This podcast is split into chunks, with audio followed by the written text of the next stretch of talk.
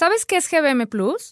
GBM Plus es una app, una plataforma digital en donde puedes tener todas tus inversiones en el mismo lugar y manejar tu dinero con un solo dedo, porque nos urge tomar el control de nuestra vida. Y eso empieza tomando el control de nuestro dinero. Con GBM Plus puedes tener tu dinero invertido y disponible, estrategias a largo plazo o invertir en las empresas que amas. En lugar de guardarlo en el colchón, pon tu dinero en GBM Plus y míralo crecer mientras haces las cosas que quieres hacer. Somos libres. Somos GBM Plus. Somos la burra arisca.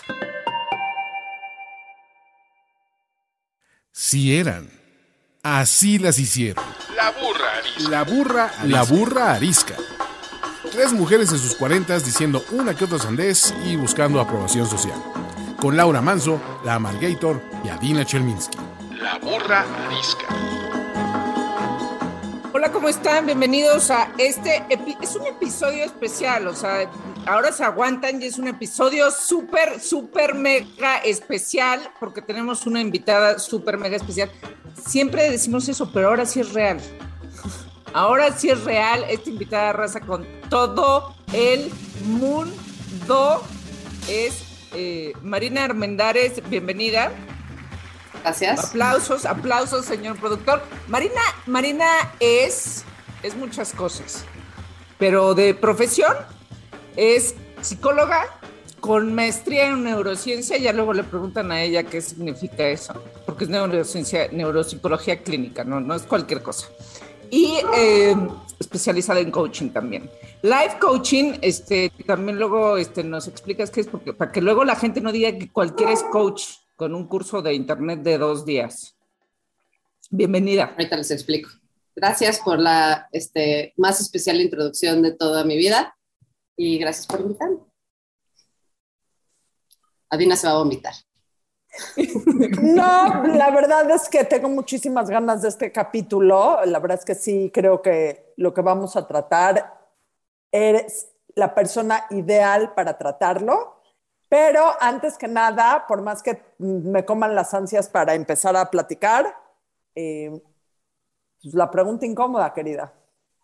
Ok, la pregunta incómoda. Eh, me hice, llevo toda la semana pensando en la pregunta incómoda después de tu Inception, pero llegué a la conclusión que la pregunta incómoda que quiero hacerle a las burras es, ¿cuál es el hábito más chafa, más de oso que tienes? ¿Cuál es tu hábito? No el peor, así, uy, qué mal hábito, el más chafa, el más de peor. Lo tengo que decir, me arranco las uñas de los pies con la mano. Yo también. o sea, si es como... O sea, ¿no tienen uñas en los pies? ¿Qué es esto? A veces. A veces no, exacto. Depende del nivel de angustia y ansiedad. más chafa es más asqueroso. a ver, dijeron más chafa, no más asqueroso. Me urge verles los pies. Me urge que se pongan chanclitas. Fíjate que yo por eso me volví adicta al pedicure, porque entonces así como mis uñas se ven muy, muy bonitas, no me las arranco, pero sí sucede, la verdad. A ver, Laura. No puedo creer que digas en público, no lo puedo creer. No, no, estoy impactada. Güey, ahora sí cancelen el programa. Te dimos asco. No, tienes que decir otra cosa. Perdona, Margarito, ¿para qué te echas de cabeza? No puedes repetir la respuesta. No. Yo estoy este, pensando en algo que, que, que, que, realmente. Chafa, a ver, chafa es de oso, chafa es como, Lo que tú ser humano. Chafa. O sea, que quiero hacer una nota, después de arrancármelas, sí me lavo las manos antes de saludarlas. No, ya, no, no, ya, ya, Se las come, las agarra y se las come. Las muerde. Mi hábito, mi hábito más. Bueno, sí, sí, yo tengo uno, yo tengo uno, pero la verdad es que no, no sé por qué no me da oso y tal vez debería. Este, cuando, cuando uno hace ejercicio, siempre la gente lleva un Kleenex. Yo nunca llevo Kleenex. ¿Para qué llevar un Kleenex? Yo tampoco. Porque se te, se te, escurren, se te escurren los mocos, porque cuando haces ejercicio empieza, ¿no? O sea, sobre todo como al principio de estar haciendo ejercicio se te escurre. Y entonces la verdad es que yo me lo limpio con mi camisa. Ya o sea, lo que lleve. Sí, o sea, y entonces digo, bueno, pues de todas maneras lo voy a echar a lavar, o sea, el Kleenex estarlo guardando mientras corres o mientras lo que sea. Nunca, nunca yo Kleenex y la, sobre todo las las mujeres llevan un Kleenex. No sé, los hombres no sé qué hacen, no me he dado cuenta. Así. Pero, Así, exacto. yo, pero yo, no les da oso. yo así le hago. Yo llevo un Em, pañuelo bordado con mis iniciales. Sí, me imagino. Yo, el que yo- guarda sus uñas. yo creo que tendría que decir que un hábito chafa adquirido recientemente, o sea, recientemente en los últimos años, es que el fin de semana, antes me levantaba y me iba a hacer ejercicio y, a- no sé, hacía cosas, y ahora agarro mi celular y me vuelvo a meter a la cama. Y está la chingada, porque si no me levantaba y hacía ejercicio antes, agarraba mi libro y me quedaba horas leyendo. Y ahora mi placer culposo el fin de semana es agarrar mi teléfono y está de la chingada, porque de repente pasa una hora y media o dos y ahí sigues, güey. Y me parece chafísima amanecer y lo primero que haces es pegostearte a la casa. Estoy luchando contra ese hábito chafa. Y me arranco las uñas de los pies eventualmente cuando estoy muy estresada. Dos por uno en tu respuesta. Gracias, sí. Marina, ¿tú? Yo tengo un hábito chafa, no, no sé por qué se fueron por lo asqueroso, pero perfecto. Este, mi hábito no es asqueroso, pero es chafísima y es el que más me ha costado trabajo romper. Y es que no tengo filtro en cuando alguien me pide algo, me, o sea, me quiere algo de mí, sin que mi conciencia participe en ningún punto en una toma de decisión, lo primero que digo es decir que sí. Ah, yo digo tengo que, que no. regresar. Yo hago eso, pero al revés. Bueno, hay que combinarnos y darnos clases. Exacto, exacto. O sea, o sea, en lugar de de qué se trata, porque me pongo es yo, ¿de qué se trata? No me digas ni las condiciones y ya te dije que sí. Ah, Es- eso es súper bueno saberlo. Sí, ya, maldita sea. Este, luego tengo que regresar a hacer así, a pedir perdón, este, renegociar, este, escaparme de, del lugar, la situación, la relación, porque ya dije que sí, pero es mi hábito más chafa y más difícil de romper. La verdad Bien. no está tan chafa comparado con arrancarse las uñas de los pies. Nada más digo, Bueno, solo te voy a decir una cosa. También yo te, me arranco las de las manos. Entonces aquí está tu psicóloga que te está hablando de cómo gestionar tu ansiedad, de cómo con las manos destrozadas. que nadie es perfecto. Bueno, Marina vino al programa porque eh, es una experta en neuropsicología y este año que estamos haciendo todo el año de dinero patrocinados por GBM Plus, nos dimos cuenta que una parte que no hemos tocado en los últimos cinco capítulos que hemos hecho es cómo gestionamos el dinero desde la cabeza, desde las emociones. Y aquí te quiero hacer una pregunta y con esto empezar el programa. ¿Desde dónde manejamos el dinero? ¿Desde la cabeza, desde las tripas o desde el corazón? Eh, es una excelente pregunta y es, este, funcionan en combo. Pero lo que sí es que manejamos el dinero desde cómo se siente el dinero, mucho más que desde lo que hace sentido hacer con el dinero. Y eso es muy fácil de pensar cuando pensamos en, ah, pues me fui a un shopping spree y me gasté dinero que no tenía porque sentí rico en ese momento, porque me quería fugar porque quería el shot de, de dopamina. Pero en realidad, la enorme mayoría de las decisiones que tomamos acerca de qué hacemos con nuestro dinero tienen que ver con dónde se siente más rico ese dinero. En la cuenta de banco, gastado en algo que queremos o en alguien que queremos, este, gastado en unos jeans, eh, invertido porque nos da placer meternos a ver cómo crece nuestra app de GBM todos los días. O sea, digamos que nos gusta mucho pensar que tomamos decisiones racionales con respecto al dinero, pero la enorme mayoría de las decisiones que tomamos alrededor del dinero las tomamos mucho más en relación a qué se siente mejor y ahí podemos jugar con qué se siente mejor a corto plazo, qué se siente mejor a largo plazo, pero qué se siente mejor, mucho más que lo que hace más sentido. Entonces, así si tuviera que escoger uno, diría que el corazón, por la tripa. Ah, Alguna vez escuché esta frase de mm, todos tenemos eh, un complejo con el dinero, ¿no? Eso quiere decir que hay una relación y hay, una, hay un determinante, pero como en qué momento lo aprendes, lo aprendes exactamente como tus papás o te vas al lado contrario, cómo, cómo, cómo uno aprende, eh, o sea, hemos justamente aprendido muchas cosas de Adaiva en, estas, en estos episodios de cómo hacerlo consciente, cómo ahorrar, cómo este, poner orden a tus finanzas, etcétera. Pero en el, en el lado también ese un poco más este, pues, básico, eh, ¿cómo, ¿cómo aprende uno a esa relación con el dinero? ¿Cómo crece uno? Se, se, o sea, como que lo que ves desde chico en tu casa, ¿o qué es? Sí, lo que ves en tu casa y en tu círculo inmediato, o sea, no necesariamente nada más tus papás, que sí son los más determinantes, pero como tu contexto en general, o sea, tu familia extendida y pues, la sociedad en la que creces, la escuela en la que vas. Hay como muchas, muchos mensajes acerca del dinero que no son, eh, no son nada más acerca del dinero, o sea, no es nunca alcanza o ya no crece en los árboles. También hay mensajes acerca del dinero en, eh, como tu familia habla de la carencia y de la abundancia, como tu familia habla del trabajo, hay como muchas cosas que están ligadas al dinero, ¿no? Como muchos, como otros temas que se ligan al dinero. Y aprendes, pues, en darte cuenta, ¿no? En, el contexto en el que creces. Y además aprendes no solamente lo que te dicen, sino sobre todo lo que hacen tus papás. O sea, como, como de, podrán decir lo que sea, pero si tus papás gastan mucho o gastan poco, o se ponen nerviosos cuando gastan, o les cuesta mucho trabajo ganar dinero, o lo dan a manos llenas, o les quemen las manos y entonces tienen dinero y lo pierden rapidísimo, son cosas que tú te das cuenta. Y hay como dos, dos, este, dos, dos cosas que hacer o dos, dos caminos que puedes tomar después de eso. El de afiliación o imitación, que es, pues voy a hacer lo mismo que hacían mis papás, ¿no? porque quiero seguir perteneciendo, porque es pues, mi manera como de no traicionar como los, las reglas de mi familia, porque me parece este, consciente o inconscientemente que es lo correcto, o, eh, o pendulear e irte al otro extremo. Tienes los papás súper gastadores y luego tienes un hijo súper irresponsables con, irresponsables con el dinero y luego tienes un hijo o una hija que este, se dedica a su carrera, se vuelca sobre ahorrar, tiene tres departamentos a los 30 años, su seguridad financiera es lo más importante o tienes los papás súper estructurados que siempre fueron hiper responsables de su manejo financiero y un hijo o una hija que, o sea, no, vive de otra manera.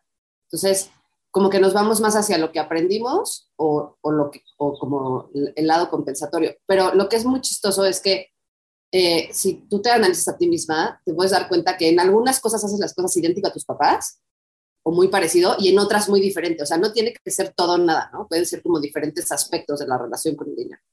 Como o con todo, cualquier ¿no? otra cosa. Co- como en cualquier otra cosa, exacto. Ahora, una vez que establecido eso de que como aprendiste que se usaba, se hacía o se gastaba, eh, tú también lo integras o te vuelves opuesto. Luego están las cosas que tú personalmente, o sea, tu relación, ¿no? O sea, cómo integras tú en tu cabecita esas cosas. Y tú tienes una, una un muy buena explicación en cuatro sencillos pasos de cómo Sí. nos relacionamos con el dinero. A ver, Marta. Voy a, a dar un poquito de contexto antes o, o de explicación de cómo defino el dinero para que esto haga sentido. Sí. O sea, como que cuando pienso en dinero y cuando piensen en dinero en relación a lo que voy a decir ahorita, piensan en dinero más como energía, o sea, como potencial. El dinero en realidad puede querer decir muchas cosas. Nuestra relación con el dinero es una de las relaciones más íntimas que tenemos.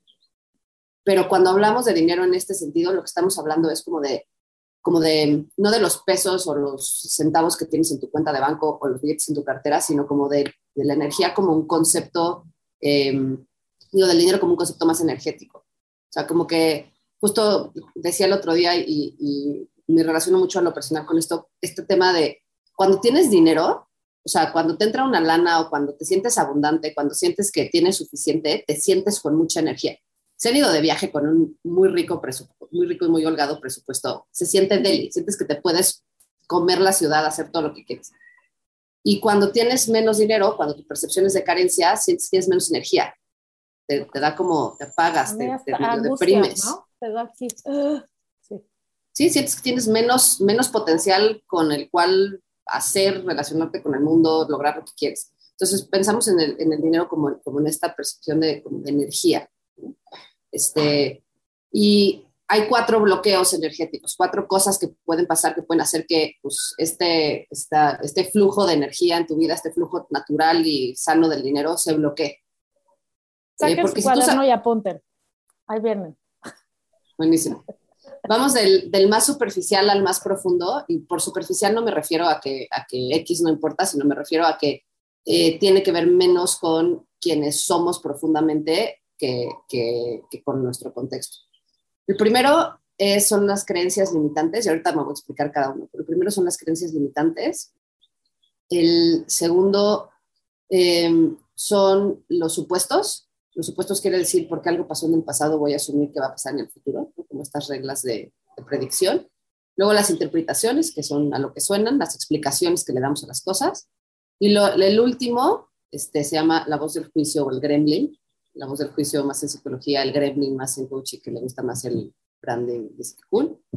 Este, que es la voz interna que nos dice todo el tiempo este, para qué no somos buenos o cuánto nos falta para tener lo que queremos. Entonces, les voy a explicar cada uno y los vamos platicando como en relación al dinero. Que es, porque esto aplica a cualquier otra cosa, siéntanse con la libertad de aplicarlo a cualquier tema que les resulte relevante en este momento. Si a uno le aplican los cuatro, gana en este, en este podcast porque creo que voy a ganar, pero se los dejo para después. Me encanta que hayas hecho de esto una competencia. Tortura. Es más, al final voy a, yo así como este, completamente basado en mi criterio y este, a quien le quiera dar una palmadita en la espalda, escoger una ganadora de este programa. basado en lo que yo quiera. ¿Ok? Ok. este. Siento que hay un sesgo. Sí. Pero está bien. Siento que lo tienes que pensar bien. Sí. Por tu futuro inmediato. Perfecto. Bueno. Por lo que se sienta bien ahorita. Ok, ahí va. Entonces, el primero son las creencias limitantes. Las creencias limitantes es exactamente a lo que suena, son cosas que pensamos, en las que creemos, que limitan de alguna manera nuestro potencial o limitan de alguna manera que tengamos o vivamos o hagamos algo que se nos antoja y queremos y deseamos. Ahí empieza, perdón, pero ahí, por ejemplo, entra el tema de, es que nunca me alcanza el dinero porque, o sea, es una creencia que oímos a nuestra mamá decir toda la vida y entonces tú la traes en tu cabeza. Sí, y, ahorita usemos esta que creo que es una de las más comunes, como de no hay dinero que alcance, ¿no? Que es algo que se escucha muchísimo en todas las casas cuando llega tu hijo, tu hija, tu perro este, a decirte que ahora necesita bla, bla, bla, y dices, no, pues, o sea, es broma, todo el ser adulto es como pagar cosas, todo el día estás como pagando cosas. Em, entonces, no hay dinero que alcance, o sea, que en tu casa se diga eso y que a tus papás los veas operar con esa creencia, pues así es como empiezas a formar una creencia limitante. Luego esa creencia se puede convertir en los otros tres bloqueos, ¿eh? pero en principio, eh, si tú ves a tu alrededor que se opera con ciertas reglas, pues lo que vas a hacer es que vas a asumir esas reglas como verdaderas. Si llega tu mamá o tu papá, que es la persona en quien más confías probablemente, la persona de, de, quien tu bienestar depende, dice, oye, Valeria, no hay dinero que alcance, tú vas a decir, pues, ok, no hay dinero que alcance. Claro. Ok, y luego ves que llegan a fin de mes este, así rayando y dices, ah, no, pues efectivamente no hay dinero que alcance. Entonces, la creencia limitante es algo que eh, rara vez cuestionamos. Tenemos un millón de creencias limitantes, nada más que vamos sacándolas a la luz este, poco a poco, porque si no, yo creo que este, se nos apaga el sistema operativo. Eh, las creencias limitantes las cuestionamos eh, rara vez, pero la solemos cuestionar cuando nos damos cuenta que están ahí en nuestro camino. Y la, mayor parte de las veces que hablamos, o sea, que, que, nos damos cuenta de una creencia limitante es porque alguien más nos la hace notar. A través de un ejercicio, a través de terapia, a través de coaching, a través de una amiga o un amigo que te dice, qué raro que pienses eso, cuéntame más. Porque las como las damos... A través de una madriza con tu pareja, porque luego ahí también salen estos temas. También, también salen estos temas. Justo, pero como es muy chistoso y el proceso de que alguien te haga notar una creencia limitante es, muy, es, es extraño porque es como que alguien te diga, ¿cómo? ¿Ves el cielo azul? Tú dices, claro, siempre he visto el cielo azul, el cielo es azul, siempre ha sido azul. Yo nací y me dijeron que el cielo era azul. Y alguien más te dice, pero también puede ser rojo morado. Como que esa sensación de que alguien te diga algo que dices, hijo, sí es cierto que existen otras posibilidades, como así se siente cuando alguien confronta tu creencia limitante. Pasa mucho en terapia, pero también te puede pasar una madriza con tu pareja. Hacen mí. Pero hay gente que, que, que, está mucho más este, cerrada a realmente, este, o sea, que el otro, que, que el otro no logra abrirte esa posibilidad, ¿no? O sea, es ah, también. Claro, alguien te puede confrontar una creencia limitante y tú decirle, tú qué sabes, yo estoy seguro que el dinero no alcanza y se acabó. ¿no? Pero cuando nos damos cuenta que hay una creencia que nos está limitando, las creencias no son ni buenas ni malas, simplemente me funcionan o no me funcionan, me limitan o me empoderan o me liberan. Si te das cuenta que tienes una creencia que te está limitando, la mejor manera de confrontar esa creencia es buscar evidencias que la contradicen. Porque como son creencias, como son cosas que pienso y que a las que le doy valor, en realidad hay gente allá afuera viviendo con un chorro de otras creencias. Porque si yo te digo, el dinero no alcanza, y tú volteas a ver a tu alrededor, a toda la gente a la cual el dinero sí le alcanza, entonces empieza, empiezas como a restarle poder o valor a esa creencia. No quiere decir que te alcance a ti, pero le quitas este, esta cualidad de ley universal. O sea, el mecanismo para desactivar las creencias limitantes en un solo paso, ¿cuál es? El mecanismo para desactivar, ojalá hubiera un solo paso. Por favor. Un, un paso. El mecanismo para debilitar progresivamente las creencias limitantes con mucho esfuerzo y dedicación y compromiso es eh, debilitarlas. ¿Cómo las debilitas? Primero las reconoces como lo que son, son una creencia, no son una verdad absoluta. Luego buscas todas las evidencias que puedas que la, que, la, que la desarticulen, que le quiten valor y que le quiten poder. Entonces, platicas con personas a quien el dinero sí les alcanza. Estudias acerca de cómo hacer que te alcance el dinero. Este, salud. Eh, digamos que eso no quiere decir que mágicamente al día siguiente te va a alcanzar el dinero, pero empiezas a abrirte a la, a la, a la oportunidad o a la posibilidad de que alcance el dinero. Hay una historia de, de, creencias limitantes que es como la más, la más famosa, que tiene que ver con el deporte. El deporte es muy, es muy noble en ese sentido porque es como muy tangible, ¿no? Este, se pensaba que no se podía correr una milla en menos de cuatro minutos y eso decía toda la humanidad. Decía, no, pues correr una milla, decían los médicos, era el consenso de la comunidad médica hasta que alguien corrió una milla en menos de cuatro minutos. Al mes alguien más la volvió a correr y hoy 1.400 personas han corrido una milla en menos de cuatro minutos, cuando en toda la historia de la humanidad nunca había pasado. Es, una, o sea, es como, como el ejemplo así este, perfecto de la creencia limitante, pero un poco pasa lo mismo. Si tú te empiezas a relacionar con personas, con ambientes, con información que le resta poder a tu creencia limitante y que te, te hace pensar y creer otras cosas, es probable que empieces a actuar más alineado con creencias diferentes y así es como eventualmente pues, te alcanza el dinero en nuestro ejemplo.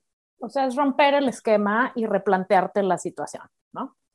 Es romper el esquema y replantearte. siempre has pensado y decir, eh, a lo mejor hay otra manera de hacer esto. Un, un este, como eh, trampita que puedes hacer aquí es, ¿cómo actuaría alguien que piensa que el dinero se alcanza? ¿Qué haría? ¿A qué se atrevería?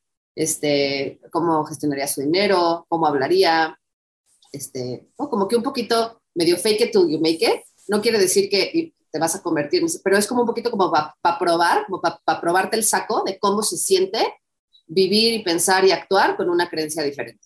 Porque no, luego te lo quites. Y lo dijiste ahorita perfecto. Me imagino que la primera persona que corrió la milla en menos de cuatro minutos eh, estuvo pensando ¿qué tendría yo que hacer para poder correr la milla en menos de cuatro minutos? Claro, no se despertó y un día mágicamente corrió una milla en menos de cuatro minutos porque era un tocado por Dios. O sea, fue porque se abrió a la posibilidad de que era posible y entonces empezó a actuar como una persona que cree que es posible, uh -huh. hasta que lo haces posible. ¿no? Ok, la segunda son las suposiciones. La segunda son las suposiciones y nos vamos más profundo porque la creencia limitante viene de afuera hacia adentro. O sea, tú la absorbes y la, y la tomas por buena. El supuesto ya tiene un poco más que ver con tu historia personal. Tu historia personal, es decir, suponer es pensar que algo que pasó en el pasado se va a repetir en el futuro. Es una regla que nos permite operar, es un mecanismo de supervivencia en donde si yo voy y toco la estufa y me quemo, digo, ah, pues no, no voy a volver a tocar la estufa porque supongo que si vuelvo a tocar la estufa me volverá a quemar. Uh -huh. Entonces, así funciona el mecanismo de defensa de las suposiciones. Entonces, sobre todo con las cosas que nos duelen, nos lastiman, nos, este, nos, nos confrontan, no se sienten bien, tendemos a pensar que si algo pasó en el, antes en nuestra vida que nos lastimó, que nos hizo pasar una experiencia dolorosa, entonces voy a asumir que cada vez que yo estoy en una situación similar va a volver a pasar y entonces me voy a alejar de la situación similar. Entonces, en el dinero no alcanza, pues puede ser que sí haya habido momentos en los cuales no te alcanzó el dinero, era tu primera chamba, ganabas tres pesos, no lo sabías administrar y dices, se me acabó el dinero, soy pésima para el dinero, el dinero no me alcanza. Y entonces asumo que el dinero no me va a alcanzar nunca. Uh -huh. Entonces, los supuestos tienen que ver con mi historia personal. Y la verdad es que salimos al mundo, específicamente hablando de dinero, salimos al mundo sabiendo nada de dinero. La educación financiera que recibimos es nula o hasta, o hasta deseducación, eso no es una palabra, pero este, ¿cómo, es que, ¿cómo dirían deseducación? Hasta contraria a la educación. No existe, sí, o, no hay nada. Sí. O sea, tenemos, tenemos hasta handicap, ¿no? De cómo manejamos el dinero. Entonces, generalmente nuestras primeras experiencias con dinero son súper traumáticas. ¿No? Te entra tu primer cheque y te lo gastas en un día o este, sacas un una celular a plazos porque no tenías idea de que te iba a costar siete veces más y te pasas pasando el celular siete años. Este, no pagas impuestos en todo tu primer año de prestador de servicios independientes y luego debes el doble de lo que ganaste al SAT. O sea, en la gran mayoría de nuestras, no sé cuánta gente conozco que no pagó impuestos los primeros cinco años de su vida laboral, si no es que trabajaban para una organización. Entonces, nuestras primeras experiencias con el dinero, experiencias adultas sobre todo, suelen ser bastante difíciles de manejar y bastante dolorosas y traumáticas. Entonces, eh, la suposición es, porque me pasó en el pasado, va a volver a pasar. Nuestra historia con el dinero es compleja. La única educación que tenemos son el toma tu domingo y este para lo que te alcance, pero pues ahí este con eso no pagas nada más que tus chicles, ¿no? O sea, este nunca, o sea, supuestamente hacen esto para que empieces a entender que el dinero y, y, toma tu puerquito para que empieces a ahorrar. Nadie aprendemos nada de eso. Nadie aprendemos nada de eso.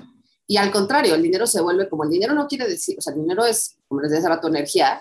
¿Qué pasa con el dinero cuando te lo dan? Pues que tú te manifiestas a, a través del dinero, ¿no? No sé si los que nos fuimos a estos viajes post prepa, que bueno, en mi época te daban traveler checks y entonces ibas ahí con tu fajo de traveler checks en tu cangurera, metían los calzones, este, ¿no? Entonces veías quién era cada quien con el dinero en ese viaje, porque alguien agarraba y cambiaba todos sus traveler checks el primer día y vivía en bonanza el primer mes del viaje. Había quien se robaba los panes de las mesas del vecino para no gastar un peso en comida, o sea, como que, como que en realidad el dinero, pues sobre todo al principio, antes de que tengas gastos que tengas que tú mantenerte, si tienes el privilegio de empezar a ganar dinero antes de tener que mantenerte, que no lo tiene todo el mundo, este, se vuelve nada más como una, como una cosa con la que juegas, con la que te expresas, pero pues te equivocas un chorro, un chorro.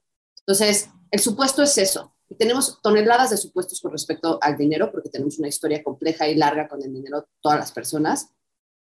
Eh, con los supuestos, la mejor manera de confrontarlos es darnos cuenta que es diferente hoy que cuando sucedió ese evento traumante o mar que nos marcó, eh, porque con los supuestos hacemos como, como, como que categorías muy laxas, ¿no?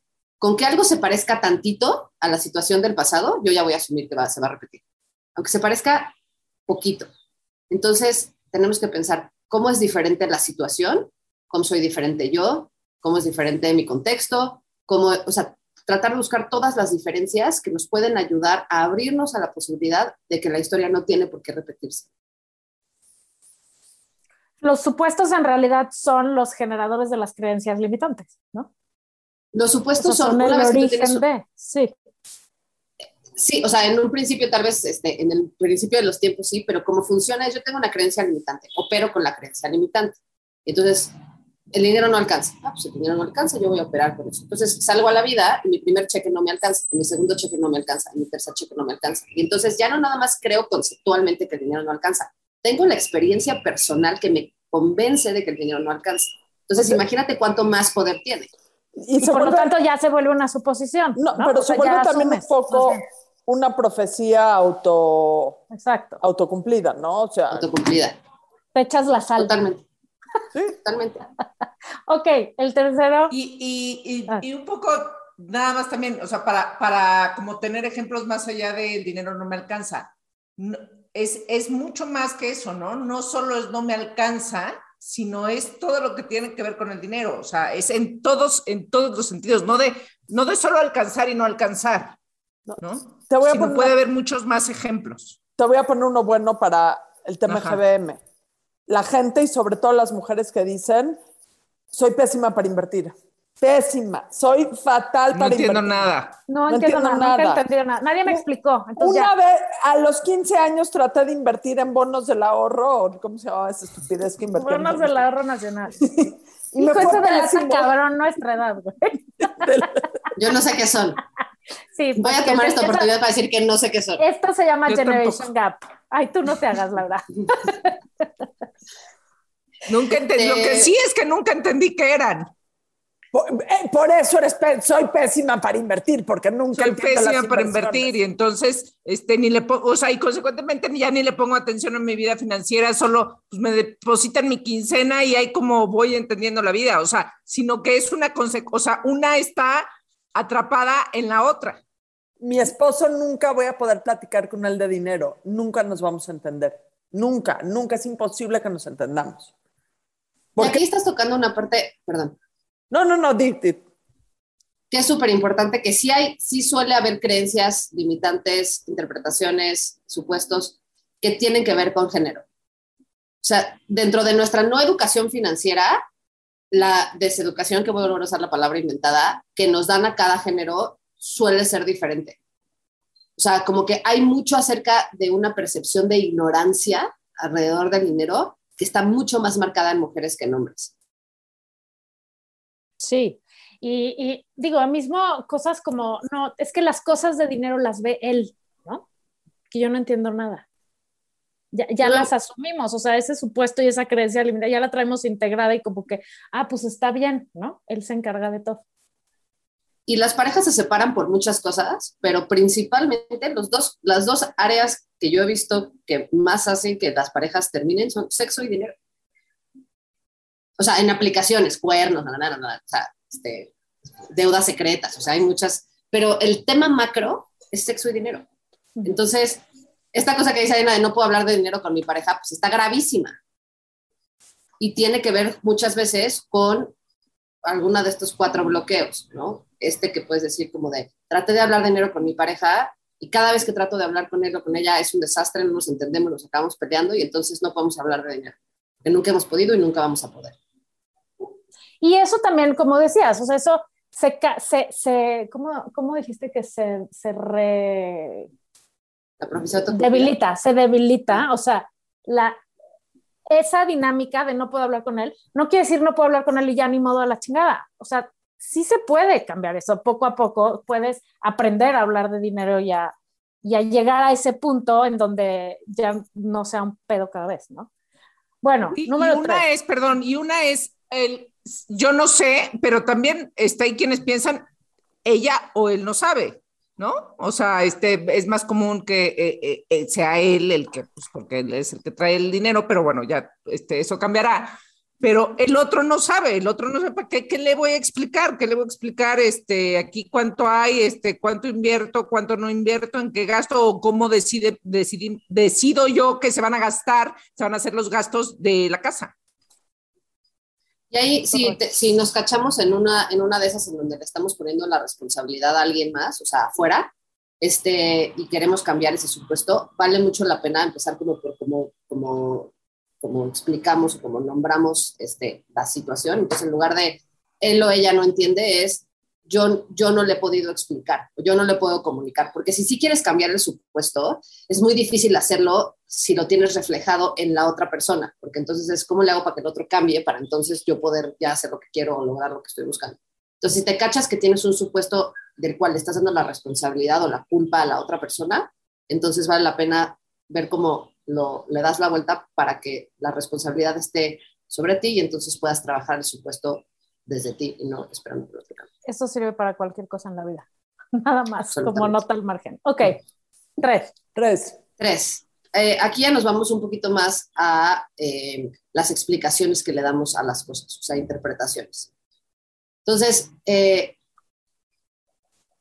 nunca puedo, yo nunca he podido hablar de dinero con mi pareja porque no me sé explicar, me cuesta mucho trabajo, cuando me pongo nerviosa tiemblo, porque me da mucha pena, porque entonces le empiezo a dar como explicaciones a por qué me estoy bloqueando, por qué no estoy logrando lo que quiero, por qué no está pasando lo que, lo que quiero hacer que pase. Y evidentemente en las, en las interpretaciones pues están pues, mucho de los, de los eh, como de la información que usamos para explicarnos la vida. Nos habla mucho más de nosotros, es mucho más profunda. Eh, y la cosa es que podemos crear, podemos crear una explicación para cualquier cosa. Yo puede pasar la cosa más absurda en mi vida y si yo me lo propongo, consciente o inconscientemente, le puedo dar una explicación que me haga todo el sentido del mundo. Entonces las interpretaciones son bien peligrosas porque nos podemos dar, nos podemos explicar y podemos justificar cualquier cosa que esté pasando en nuestras vidas. Y porque es la manera más fácil de no hacerte responsable de nada muchas veces, ¿no? Sí, es, una, es la manera como de, como de, es como, es paradójico, porque es como la manera de estar en paz, por llamarlo de alguna manera, o estar ok con cosas que van completamente en contra de tu bienestar, lo que quieres, lo que buscas. Como esta racionalización que es funcional, pero muy detrimental también. O sea, es privilegiar el vivir en el error, pero que te da calma, a vivir en lo que tienes que hacer, a hacer lo que tienes que hacer, aunque sea incómodo en un principio. Exacto, porque, porque mitiga el dolor inmediato. Yo te puedo dar una explicación muy racional a por qué todos los meses me quedo con cero pesos en mi cuenta. Digo, no te voy a decir que es el nirvana, pero es mucho más cómodo sí. que confrontar y enfrentar por qué todos los meses me quedo en ceros en mi cuenta. Entonces, es como esta, es como una, este, pues como paz tensa. Eh, y el tema con las interpretaciones es que eh, como, como somos juez y parte de nuestras interpretaciones, el entrarle al cuestionamiento, pues es, es explica su, su, su, valentía y también este, su complejidad. A ver, yo tengo una pregunta. Has dicho tres cosas, sé que falta la cuarta, pero para poderlas solucionar o poderlas arreglar o poderlas enfrentar, ¿sirve que te diga otra persona o son cosas que sí o sí solo las vas a cambiar hasta que tú las internalices, recapacites, etcétera, etcétera? Eh, un poco de las dos. Como todo, te puedes dar cuenta o se te puede presentar la oportunidad de darte cuenta clarita, perfecta, nítida, este, hecha la medida, que si tú no te quieres dar cuenta, si tú no estás abierta y receptiva, da igual. ¿no? Eh, sí parte de una apertura, por lo menos, a confrontar y ver ¿no? dónde te estás bloqueando, dónde se está bloqueando tu, tu, relación con el dinero, con cualquier otra cosa en tu vida. Este, pero sí sirve la conversación. Ojo, la conversación no es tu, tu tía aleccionante que te dice cuánto, o sea, y qué tan grave te equivocas, sino una conversación con alguien que más bien te esté escuchando te esté haciendo preguntas, si quiere, compartiendo qué opina, pero sí tiene que ser una conversación en la que te sientas segura. Porque enfrentar eh, tus, tus, tus, tus, reglas operativas que te limitan y que te bloquean, eh, no lo vas a hacer en un espacio donde no te sientes este, ni escuchada ni segura. Entonces, sí sirve, pero, pero, pero, pero con, ese, con esa este, si cumple con esas características la conversación o el espacio. Y si no tienes con quién hablarlo, si alguien como que escucha esto y dice, puta, pues ya me amolé porque no tengo con quién platicarlo, el espacio no existe para mí, este, se puede hacer eh, definitivamente un trabajo súper poderoso tú sola de reflexión. Sugiero, y esto sí es, pues, si lo haces escrito, si lo haces como que medio contestándote las preguntas varias veces, o sea, no nada más sentarte a pensar 15 minutos y decir, ay, no encontré ningún supuesto, bueno, ya no tengo ninguno, sino realmente decir, a ver, ¿cuáles son las cosas que creo acerca del dinero que me limitan o de cualquier otra cosa, ¿no? Este, ¿Qué eventos de mi pasado me dolieron y cómo le qué tanto estoy pensando que se van a repetir en el futuro y operando con esa regla? Cuando algo no sale como yo quiero, cuando algo, cuando algo se me atora, ¿qué explicaciones le doy acerca de mí, del mundo? O sea, si es hacer la chambita, pero la puedes hacer sola. Ok. Ok. Número cuatro. Rapidísimo, ¿qué haces con las interpretaciones? ¿Qué haces? Las interpretaciones es, te, esto es de nuevo un poquito como, eh, para, para, para confrontar los bloqueos energéticos es muy importante que estemos dispuestas y dispuestos a sentirnos ridículos. ¿Por qué? Porque realmente es, voy a probar cómo actuaría una persona que piensa diferente que yo. ¿Qué haría la Margator en mi posición ahorita que ella no tiene esta creencia? O sea, se siente un poco como ridículo, ¿no? Pero es una manera como de forzarte a salirte de, de, tu manera tradicional o, automática de operar. Con las interpretaciones, lo que pensamos es, ¿qué otra cosa podría pensar? ¿Qué otra explicación le podría dar? ¿Qué otra mejor explicación existe para esta situación? Y por mejor no me refiero a que hay como una absoluta definición de mejor o peor, por mejor me refiero a que funciona mejor para mí, que me alinea más con lo que quiero, que me acerca más a lo que estoy buscando que pase.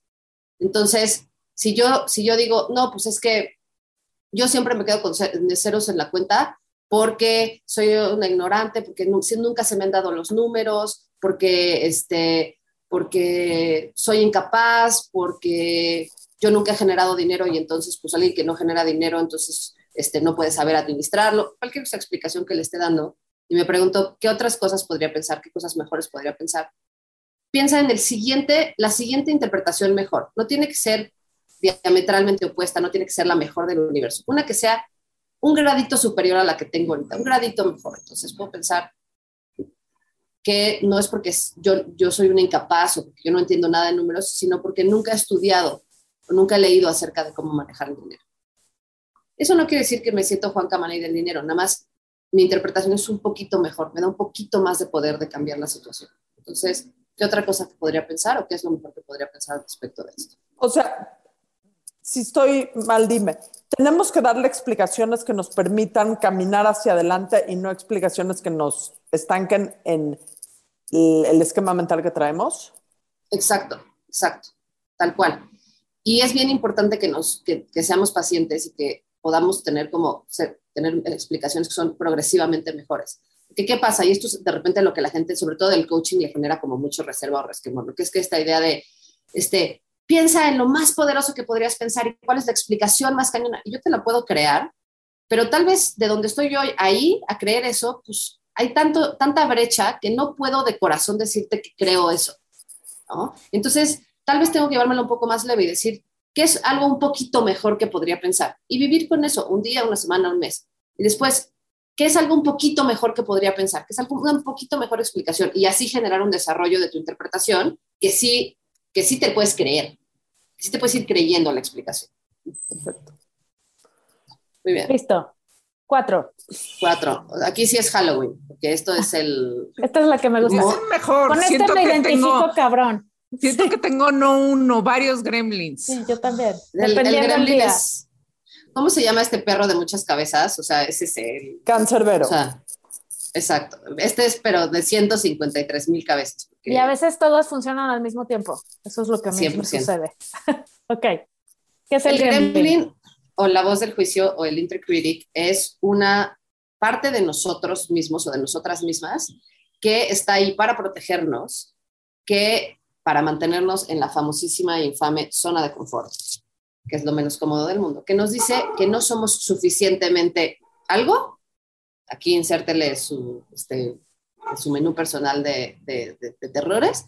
No somos suficientemente algo para lo que estamos queriendo hacer o lo que estamos queriendo lograr, o el objetivo que nos planteamos, o la cosa valiente que estamos a punto de hacer, ¿no? Ese pasito que estamos dando fuera de lo que conocemos, sale el gremlin y te dice, no, mira Marina, tú no eres suficientemente inteligente o suficientemente valiente o suficientemente guapa o suficientemente preparada o suficientemente bla, bla, bla, para esta cosa que estás a punto de hacer. No y vas a como poder. esto es- no, vas a poder. ¿Para qué lo? ¿Para qué? ¿Para qué? Y el gremlin puede estar calladito y se llama el gremlin. ¿Se acuerdan de esa película ochentera de los gremlins? Por eso se llaman gremlins, por la película de los gremlins. ¿Te acuerdas que los, que los se mojaban y se mojaban eran y, y se volvían gremlins. Se ponían muy punks. Sí. Pero antes de mojarse, había dos reglas, si se mojaban o si comían en la noche, una cosa así Sí. como súper random. Y entonces, en el día, cuando no pasaban estas cosas, eran Furbies de amor, o sea, peluchitos, Ewoks preciosos, hasta tiernos. Entonces, cuando tú no te estás saliendo de lo que conoces, cuando tú no te estás confrontando con eh, retos, cuando tú estás en tu, en tu cajita metida, el gremlin es fresh, no te da lata, está ahí, lo puedes sobar, te hace compañía. ¿no? Es el momento en el cual tú te, te buscas salir, que el gremlin dice, no, espérate tres segundos. Y ya no es un guismo, es un gremlin. Y entonces te avienta pues, todas las razones, además te conoce mejor que nadie porque eres tú, ¿no? Entonces te avienta eh, los mensajes para que tú te regreses a lo conocido. Es el que te vomita las creencias limitantes, los supuestos y las interpretaciones. Así, bleh, ¿no? Sí, exacto. Abre los cajones Y ¿Se acuerdan de esa vez que hiciste, que hiciste un oso a los siete años, que diste la presentación de este, la bandera de Paraguay y entonces te equivocaste y salió un moco? Se acuerda de ese día, te lo dice y entonces es esta, pues, tiene muchos argumentos. muchos. Puta, sí. O sea, sí. Sí. Sobre- Por eso le acabamos creyendo siempre, porque tiene razón. en o sea, tiene razón en cuanto a toda la bibliografía que, que ha acumulado. Y entonces es además nuestra última línea de defensa, porque entonces ya trabajé mi creencia limitante, este, ya la transformé, ahora tengo creencias liberadoras y entonces este, ya, ya las estoy como, como ejecutando y estoy actuando como alguien que tiene esa creencia. Ya cuestioné mi pasado y entonces trabajé sobre mis supuestos y entonces estoy operando con supuestos diferentes porque ya analicé que es diferente hoy que ayer. Y ya me eché un clavo en mis interpretaciones, he estado trabajando sobre tener interpretaciones que son progresivamente mejores. Ya hice toda la chamba. Llego al gremlin y el gremlin hace así y me avienta el... Voy a usar un ejemplo que pon tú que hice todo esto acerca de que no soy buena para invertir. Y estoy a punto de transferir mi inversión, a punto de darle clic a la aplicación que dice transferir fondos a esta, ¿no? Y el gremlin dice, no, espérate tres segundos. Espérate tres segundos. La vas a cagar. La vas a cagar porque tú no eres suficientemente A o B o C o D. Aquí están todas las pruebas que tengo, a las pruebas me remito, mira, tengo, ¿no? Eh, y pues el gremlin es algo que además de ser bastante este, asustante, que sí es medio de pánico, eh, es, es, este, es inmortal. No puedes matar al gremlin. Puta, no, gracias. No, ¿cómo? ¿Nos puedes dejar con una buena noticia después de 45 No, minutos de ah, programa? Ahorita les Danos, voy a dar- danos- que- yo les quiero un a- ejemplo. Yo la vida la entiendo con ejemplos. ¿El ejemplo de qué? ¿Qué ejemplo quieres? Del gremlin. De que es inmortal. Te voy a dar un Ah, ejemplo. aplicado. te voy a dar un ejemplo, este, me vas a dar un ejemplo tú a mí. ¿Qué es lo más arriesgado que has hecho en el último año? Lo que más te ha sacado de tu zona de confort. Financieramente, tú quieras. estamos hablando de dinero. Tú hazle como quieras. ¿Qué es lo más arriesgado que has hecho? ¿Qué es lo más arriesgado que he hecho? No soy una persona arriesgada, solo, solo en el amor. Tal vez tu, tu gremlin anda muy poderoso. Pero para no irnos al ejemplo de amor, te voy a dar uno yo a ti. Em, el año pasado, que no es este año ya, pero el año pasado eh, me invitaron a participar en un proyecto en el cual yo me iba, me iba a volver más pública. Es decir, la gente iba a saber, más, más gente iba a saber quién soy. Y eso es algo que a mí me daba todo el oso del mundo. Todo. O sea, como que me sentía que especialmente lo que yo hago, cuando lo haces público, se abarata. Y entonces tenía muchísimo miedo. Y entonces lo decidí, este, evalué los pros, los contras, mis creencias, hice toda la chama de tomar una decisión consciente y cuando llegó el momento de tomar la decisión, mi gremlin se puso a aventarme todas las razones por las cuales yo no debía de hacer esto, pero específicamente es todas las partes mías que hacían que esto fuera una mala idea. Como tú no eres suficientemente constante, suficientemente inteligente, no tienes suficiente experiencia para que esto funcione, todo mundo se va a dar cuenta que eres un fraude, porque todos tenemos ese síndrome tan delicioso del impostor que es todo mundo lo tiene, ¿no? Y eh, lo que hice fue durante dos días dejar de contestar mi teléfono. O sea, porque me caché en el último momento, pero estaba a punto de tirar la oportunidad porque, porque el gremlin se puso súper punk, súper punk. Entonces, cuando asumimos estos riesgos que realmente son riesgos, pueden ser los riesgos más conscientes del mundo, pero son cosas que verdaderamente se salen de nuestra manera normal o tradicional de operar, el gremlin se pone punk sí o sí. Pero sí o sí también lo puedes aprender a domar, ¿no? O sea, a- Totalmente. A, mí, a mí, por ejemplo, ahorita que cuentas tu historia, a, a mí me pasa idéntico cuando empecé a dar conferencias, era una cosa terrorífica, o sea, pero inhabilitante de no escuchar lo que estaba diciendo, me temblaban las piernas, o sea, un panic attack, cabrón. Y ahora cada vez que tengo una conferencia, lo, lo veo que llega, ¿sabes? O sea, lo veo que vuelve a llegar así, no mames, otra vez, ¿por qué te metiste en esto? ¿Qué hueva? No vas a poder, y si ahora no sale. Pero, en, eh, o sea, lo vas aprendiendo a callar. O sea, yo ya lo veo llegar y digo, ya cállate, güey, la otra vez no fue bien, ya no estás chingando. O sea, ¿para qué vamos a sufrir estos tres días sin comer y con diarrea? ¿No? Sí. Ya lo hiciste la otra vez, güey, ya no te preocupes, o preocúpate ya que llegues ahí. O sea, como que aprendes a lidiar con este cabrón, ¿no? Esa es la dieta del gremlin. entre más lo dejas salir, más lo sabes aplacar. O sea, el pedo es cuando lo quieres guardar en un closet y nunca saber de él, según yo, en mi experiencia. Ok, yo tengo una pregunta, no por menospreciar todo el tema que estamos tocando, pero ¿qué hiciste con esa decisión que tenías que hacer y qué pasó con el resultado de haberte lanzado este proyecto? Eh, pasó que me lancé con toda la, o sea, esta, este dicho de hazlo con miedo, pero hazlo, Ujú, o sea, exacto. yo lo, hazlo con oso, pero hazlo. O sea, con el oso de hacer las cosas así de, ah, no manches, que, me, qué ridícula soy, pero bueno, lo estoy haciendo que sea una ridiculez. O sea, con la pena ajena, pero hazlo. Y lo que pasa es que pues, se fue, se fue disminuyendo. Fue disminuyendo la, la sensación de incomodidad, fue disminuyendo el miedo. Eh, y lo que pasa es que cuando, cuando sube tantito de nivel, que eso es algo que ya me tengo que acostumbrar, cuando hay algo tantito fuera de lo que hoy ya conozco, regresa el mensaje, ¿no? Regresa el gremlin.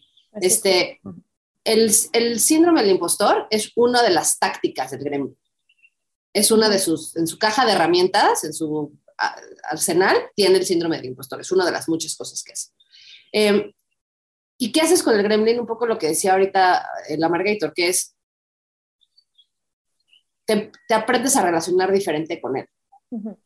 A- Usando el ejemplo de las conferencias, normalmente lo que hacemos cuando el gremlin agarra el micrófono es que nos sentamos en su conferencia magistral, en primera fila, Ay, a escuchar dos horas de por qué efectivamente no eres suficientemente X para, para ese momento de tu vida, ¿no?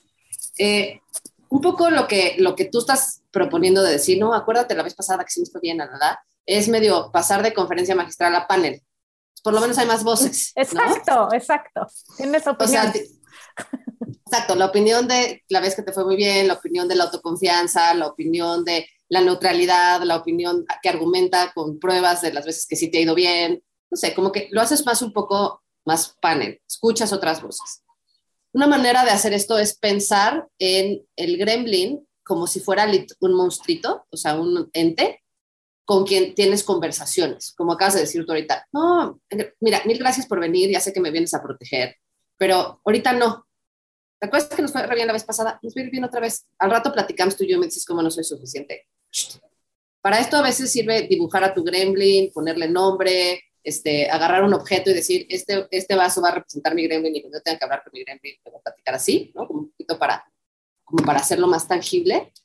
Y la otra es eh, que este es un tip de Amy Poehler, que es una comediante gringa sabí, mucho más sabia que lo que pensarías por su Ídola, sí. ídola máxima, con un libro que es, yo creo que un libro escondido de autoayuda brillante que se llama Yes Please, que dice que ella le habla a su gremlin, eh, se protege a sí misma como si fuera su mejor amiga, que se le pone ponqueta, así de, no hay manera de que hables así de Amy, te va a putear. ¿no?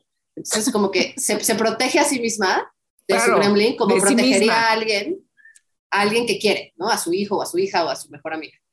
Eh, esto es entendiendo que la relación con el gremlin es una relación íntima, compleja, que tiene como, como muchos momentos y que a veces el gremlin se, se, nos, se nos sale del, del, del guacal y se desgobierna. pone loco y que pues, no hay nada que hacer más que regresarlo a donde va. Ok. Ahora, una vez que ya entendimos estas cuatro cosas, como no nos van a, Laura y Adina, te tengo que decir, Mariana, no nos van a dejar hacer un programa de una hora y media. No, quisiéramos. ni yo ni las estadísticas de Spotify. ¿Cuántos, Entonces- cuántos minutos llevamos, Adina? Exacto. 51. Ok. Nos pueden dar 10 más a lo mejor hoy. Porque no nos podemos ir sin que nos digas las, Nueve. las, las siguientes, nada, tantito más. Hoy va a ser un poquito más largo. Ten paciencia. Marina, dinos, ¿cuál es la, do- la- el antídoto a estas cuatro cosas que nos acabas de decir? ¿El antídoto mágico o, Sí, o o cada sea, una de ellas? ¿O la ¿Qué repito? hacemos? No, no. ¿Qué vamos a hacer para conducirnos mejor ante estas cosas? Aquí, o sea, en términos generales o de dinero. De dinero. De dinero, pero en general. De dinero, pero aplica todo, pero, pero aquí todo de lo dinero. que dijiste aquí aplica para el amor, aplica para el trabajo, aplica para las amistades, aplica para los retos de cualquier cosa en la vida y aplica para el dinero. Entonces, digamos. Voy a hacerlo voy a hablar de, del dinero que se aplica al general, pero quiero hablar específico al dinero. Es lo, hay que reconocer que el dinero, que nuestra relación con el dinero es eso, es una relación. Y como todas las relaciones, es modificable, es trabajable, es eh, desarrollable, ¿no? Entonces, lo que sea que tú estés viviendo en este momento, en tu vida financiera o en cualquier otro aspecto de tu vida, se puede modificar. Un muy buen lugar para empezar a pensar cómo se modifica es ver estos cuatro bloqueos energéticos y pensar cómo le aplican a esa parte de tu vida que no está haciendo lo que tú quieres que sea. Entonces, pensar dónde están las creencias, dónde están los supuestos, las interpretaciones y qué me dice mi gremlin al respecto. Entonces, esto aplica al dinero o a todo. Específicamente al dinero, tendemos a pensar que nuestra relación con el dinero es estática, que la única manera de que nuestra situación cambie es que tengamos más. Y eso es causa, no eso es consecuencia, no causa. Hay que, hay que ser causa. La causa de cuántos ceros hay en nuestra cuenta de banco es lo que pensamos y sentimos acerca del dinero. Ninguna otra cosa. Entonces hay que trabajar en lo que pensamos y sentimos acerca del dinero, en nuestra relación con el dinero, para que como consecuencia los ceros en la cuenta de banco cambien. O cualquier otra O sea, cosa que para ti Escribir represente. un millón de veces yo merezco abundancia si sirve, entonces. Eh, escribir un millón de veces yo merezco abundancia, este, dudoso, sirve si es el resultado de un proceso en donde realmente llegaste a pensar. No es Bart Simpson en el pizarrón de la intro de los Simpsons. Si tú llegas a pensar que realmente mereces abundancia, o sea, no hay quien te detenga. Ahora, creo que escribirlo mil veces en un cuaderno escribe de rayas no es la manera de convencerte. También, si te casas con un político corrupto, mereces abundancia. Es una manera inequívoca de recibirla. Y si eres igual de corrupta o peor que él, porque lo, lo indujiste a eso. Estoy Pero la- teniendo un diagnóstico de mi persona, ya no quiero, en relación con el dinero. Bueno, Oye. entonces podemos.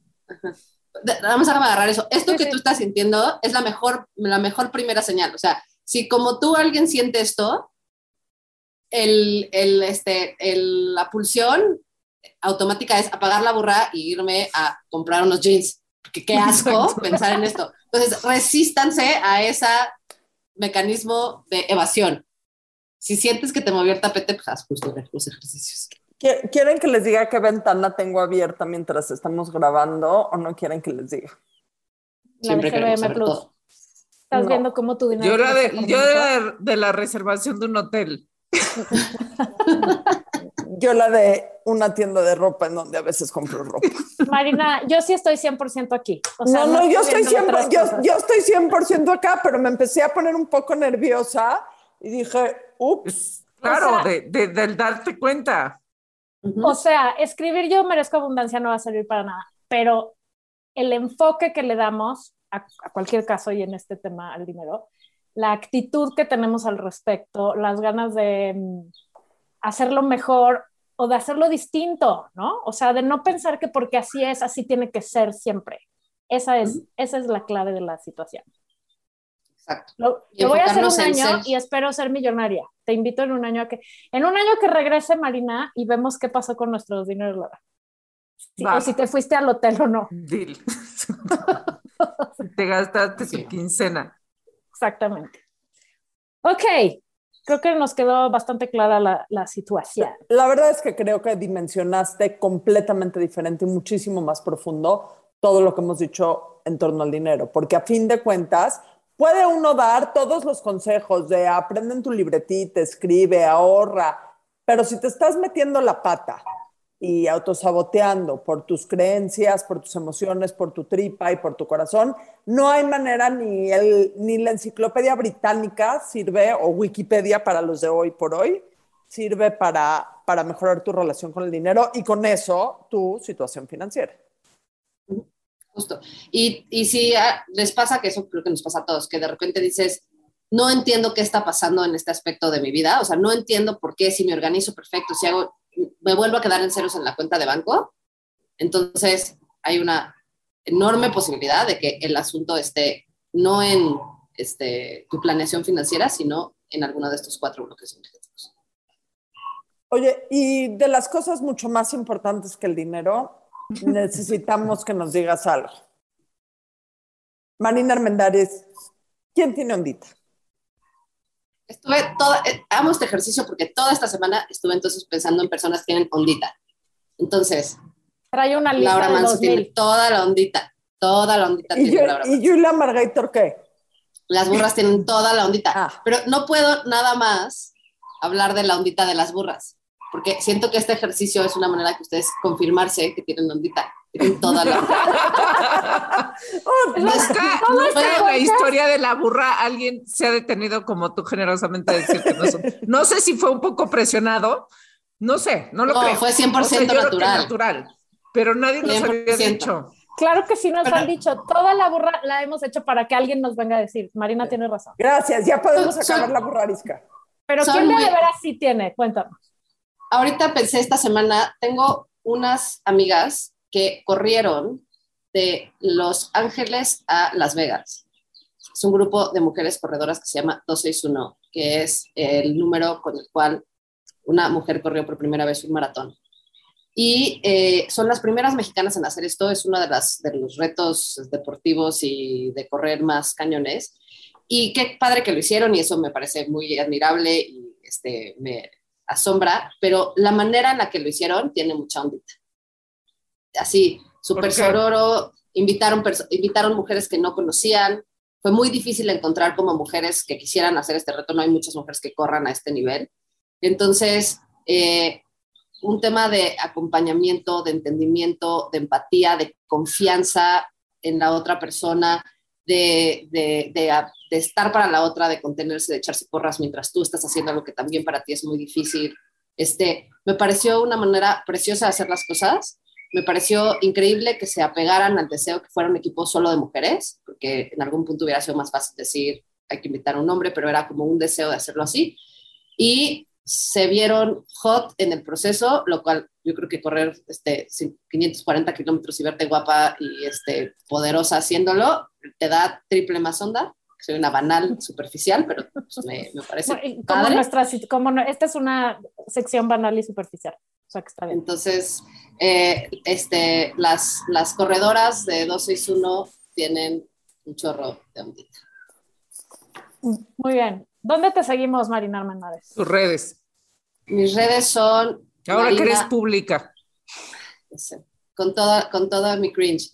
Este, mis redes son eh, Marina Arfo. O sea, Marina, dos As, Arfo. ¿Y cómo se llama tu changarro para aquel que quiera ir a trabajar en, en uno mismo? En su No, changarro. Para aquellos que tengan un changarro, que quieran trabajar en su changarro, está el changarro. changarro de... Bueno, el changarro, Marina. Tengo dos changarros. Tengo un changarro para eh, coaching uno a uno y para coaching para organizaciones. Y hacemos consultoría en DEO también para potenciar el impacto de los procesos de coaching. Se llama One Up Coaching, uno con número UP Coaching, One Up Coaching. Y tengo un proyecto eh, con Osotrava que se llama Limitless High Performance Coaching. Es una comunidad de desarrollo personal para emprendedores que quieren eh, que su cabeza y su corazón y su tripa, como le dice Adina, potencie este, su éxito y no, se, no les meta la pata. Entonces es una comunidad de línea de desarrollo personal. Gracias por venir. Les mando un abrazo a todas. Gracias por invitarme. Fue un placer hablar con ustedes más del tiempo previsto. Adiós. Bye. Bye. Esto fue La Burra Arisca.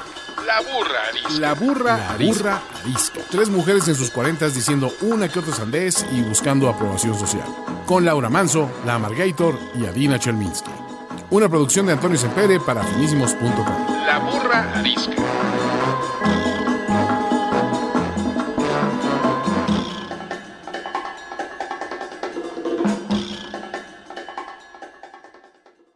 Este programa fue patrocinado por GBM Plus.